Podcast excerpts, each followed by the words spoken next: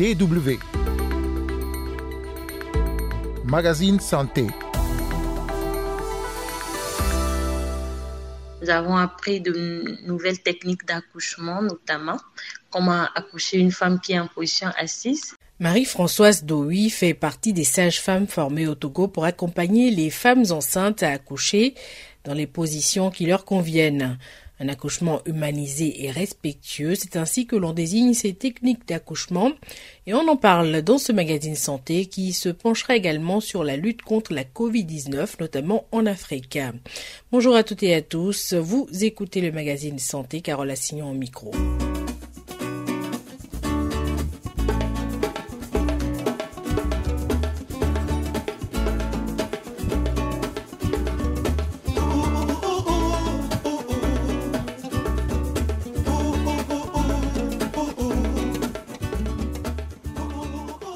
Au Togo, au moins deux femmes meurent chaque jour à la suite de complications liées à la grossesse ou à l'accouchement. Pour accompagner les femmes enceintes à accoucher dans les positions qui leur conviennent, de nouvelles techniques d'accouchement sont promues. Il s'agit de l'accouchement humanisé et respectueux. C'est une première pour le pays qui jusqu'alors ne pratiquait que la position gynécologique. Cette nouvelle approche de l'accouchement vise donc non seulement à réduire le taux de mortalité maternelle et néonatale, mais aussi à rendre l'accouchement moins douloureux aux femmes.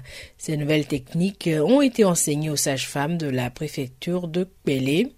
Le reportage de Noël Tadignon, notre correspondant au Togo.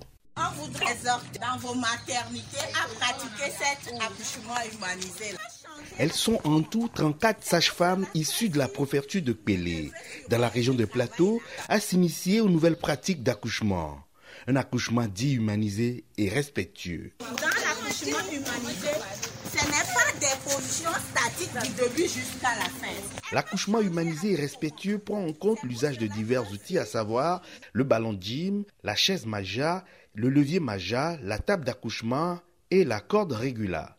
Ces outils permettent d'assister les femmes enceintes dans différentes positions autres que la position gynécologique au cours du travail. Des outils qui servent à faciliter l'accouchement aux femmes enceintes.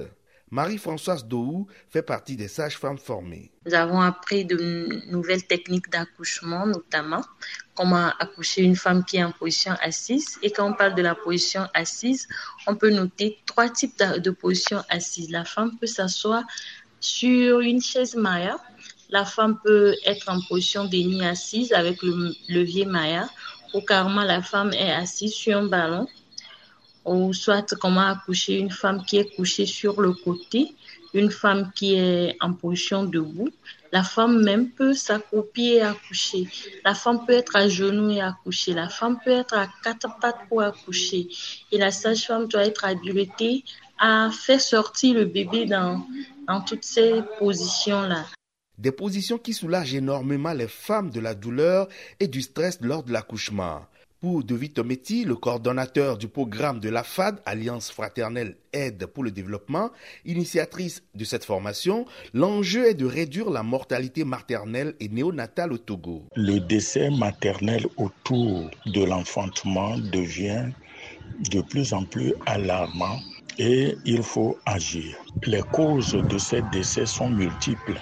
L'hémorragie, l'éclampsie, causes liées aux infections et autres. Mais il faut aussi noter que le comportement des prestataires au niveau de l'accouchement aussi en est autre. Donc, c'est pour toutes ces raisons que AFAT organise cette formation d'accouchement humanisé pour conscientiser les prestataires à prendre en compte les désirs des femmes qui viennent faire l'accouchement.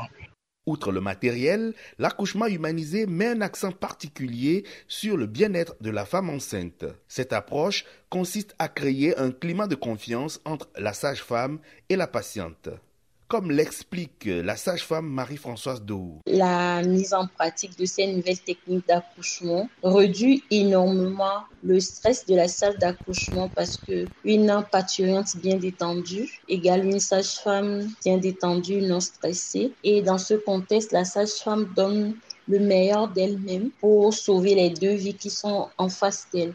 Maintenant, quant à ce qui concerne nos gestantes, c'est la nos gestantes ou bien les femmes enceintes qui viennent à nous, c'est la satisfaction totale le fait de prendre contact avec euh, les, les, différents types de matériel qu'on a au jour d'aujourd'hui, ça les aide énormément. Les exercices sur le ballon gym, ça les aide énormément. Et c'est à cœur joie qu'elles accueillent ces nouvelles pratiques. Élément nouveau, cette méthode encourage également les maris à être présents lors de l'accouchement. Maman de deux enfants, Catherine a pu bénéficier de ces nouvelles pratiques lors de son dernier accouchement. Elle témoigne. Pour mon premier accouchement, j'ai beaucoup marché, cela a été long et pénible. Par contre, le second s'est déroulé aisément. J'ai fait des exercices sur le ballon gym et cela m'a permis de vite accoucher. Ce que j'ai remarqué avec cet accouchement humanisé, c'est que je n'ai pas eu de déchirure. Seules quelques formations de santé pratiquent pour le moment cette nouvelle approche. L'accouchement humanisé et respectueux sera étendu à d'autres centres de santé par le ministère de la Santé, de l'Hygiène publique et de l'Accès universel très prochainement. Noël Tadegno à Lomé pour la Deutsche Welle. DW. Le magazine Santé seconde partie, nous allons parler à présent de la Covid-19. La pandémie n'est en effet pas terminée, loin de là. Elle a tué plus de 6 millions de personnes dans le monde et bouleversé l'économie mondiale depuis qu'elle a commencé à se propager en décembre 2019. La Corée du Nord vient d'ailleurs de confirmer la présence du virus sur son territoire. Les États-Unis, pays le plus endeuillé de la planète, ont franchi récemment la barre du million de morts selon la Maison-Blanche. La Chine est confrontée depuis deux mois à sa pire vague épidémique depuis la flambée initiale de 2020. En Europe, longtemps épicentre de la pandémie, plus de 2 millions de personnes sont décédées de la maladie selon l'Organisation mondiale de la santé. Sur le continent africain, la tendance est variable, à la baisse dans certaines régions, mais en hausse en Afrique australe.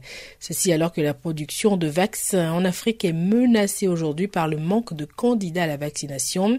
15% des adultes sont vaccinés sur le continent, ce qui est loin de l'objectif de 70% fixé par l'OMS. Un sommet international virtuel consacré à la COVID-19 a débouché récemment sur de nouveaux engagements financiers de plus de 3 milliards de dollars pour lutter contre la pandémie actuelle, mais aussi celle qui pourrait survenir dans le futur.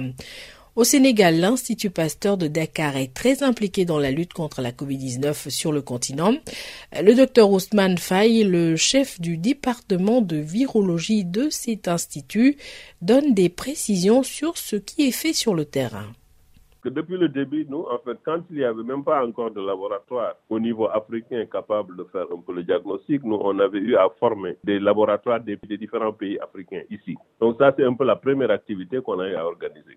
Maintenant, quand c'est venu, effectivement, on s'est organisé pour que vraiment beaucoup de tests puissent se faire ici, en augmentant les capacités au fur et à mesure, en mobilisant plus de personnes, parce qu'il y a un travail de laboratoire, mais il y a également un travail de surveillance et en plus un travail de prise en charge parce que nous travaillons beaucoup également avec les cliniciens, en tout cas pour la prise en charge. Donc ça, c'est vraiment au tout début. Euh, et donc pour faire face effectivement à cette surcharge de travail. Maintenant, la deuxième chose également, c'est vraiment quand on a vu le virus évoluer, on a vu l'apparition des variants. Il fallait également mettre en place ce dispositif pour surveiller euh, tous les variants qui, euh, qui, qui, surviendraient et pour pouvoir effectivement envisager des mesures de prévention par rapport à ces, à ces variants. Parce que ça, c'est d'autant plus important qu'on a vu que vraiment avec des variantes Delta par rapport à ça, où il y a eu beaucoup, beaucoup de cas, il y a eu beaucoup de décès, etc. Et donc, en tout cas, c'était quelque chose qu'il fallait surveiller. Et donc, sur cette surveillance des variants-là également, non seulement on appuie également le Sénégal, mais on appuie les autres pays africains dans le cadre des stratégies qui sont mises en place par l'OMS, par l'OS, par Africa CDC, pour qu'ils puissent nous envoyer, en tout cas en dehors effectivement de ce que nous recevons ici au Sénégal, d'autres échantillons qui sont envoyés par les différents pays africains pour qu'effectivement qu'on puisse poser le séquençage. Donc ça, c'est vraiment également un aspect très important euh, pour mieux contrôler cette épidémie. Et donc tous ces points-là, l'Institut Pasteur s'était vraiment engagé à travailler aussi bien au niveau Sénégal, mais également au niveau euh, des pays, africains. À ce sujet, justement, hein, le séquençage des échantillons, c'est quelque chose qui reste euh, tout de même assez compliqué sur le continent africain, faute de moyens. Selon vous, comment inverser cette tendance? Oui, cette tendance, on commence à l'inverser. Hein. Donc, je pense qu'il y a beaucoup de stratégies. Moi qui vous parle, j'ai fait beaucoup de pays pour lesquels, en tout cas, je les ai visités en collaboration avec l'OMS, l'OAS, l'Africa CDC, pour essayer de voir un peu comment renforcer la capacité euh, par rapport à ce séquençage. Donc, on a commencé par des petites choses, à mettre à disposition des petits appareils qu'on appelle des mini-anions, qui sont pas très, très, très compliqués à faire. On a eu à organiser également des formations ici en local, euh, au niveau du Sénégal. Il y a d'autres pays, en Afrique du Sud également, il y a eu des formations qui ont été organisées. Au jour d'aujourd'hui, il y a beaucoup de pays, en tout cas, qui ont cette capacité. Et donc, on commence à les monitorer, à suivre un peu avec eux, à voir l'approvisionnement en réactif, parce que ça également, c'est un défi qu'il va falloir un peu gérer. Pour beaucoup de laboratoires, c'est une technologie nouvelle. Mais à force de s'y mettre, effectivement, on peut y arriver. Deux ans après la confirmation du premier cas de Covid euh, en Afrique, euh, l'OMS constate que si la tendance actuelle se poursuit, eh bien, le continent sera en mesure de maîtriser la pandémie cette année, 2022. Est-ce que c'est un avis que vous partagez? Tout dépend effectivement de, des virus, hein, parce que les virus aussi sont là, ils sont, ils sont, ils sont intelligents. Ils peuvent changer et voilà, en tout cas, mettre à l'eau toutes les stratégies qu'on met en place. C'est pourquoi, en tout cas, le surveiller, c'est un élément important. Mais au vu de ce que je vois, les gens euh, ont une bonne maîtrise des mesures qu'il faut prendre. Il y a la surveillance qui est mise en place. Donc, donc nous pensons que si le cap se maintient, en tout cas d'ici euh, l'année prochaine, je pense qu'effectivement, s'il n'y a vraiment pas beaucoup également de changements par rapport au virus, etc., euh, le virus sera très bien maîtrisé au niveau du continent africain. C'était les explications du docteur Ousmane Faye, chef du département de virologie à l'Institut Pasteur de Dakar.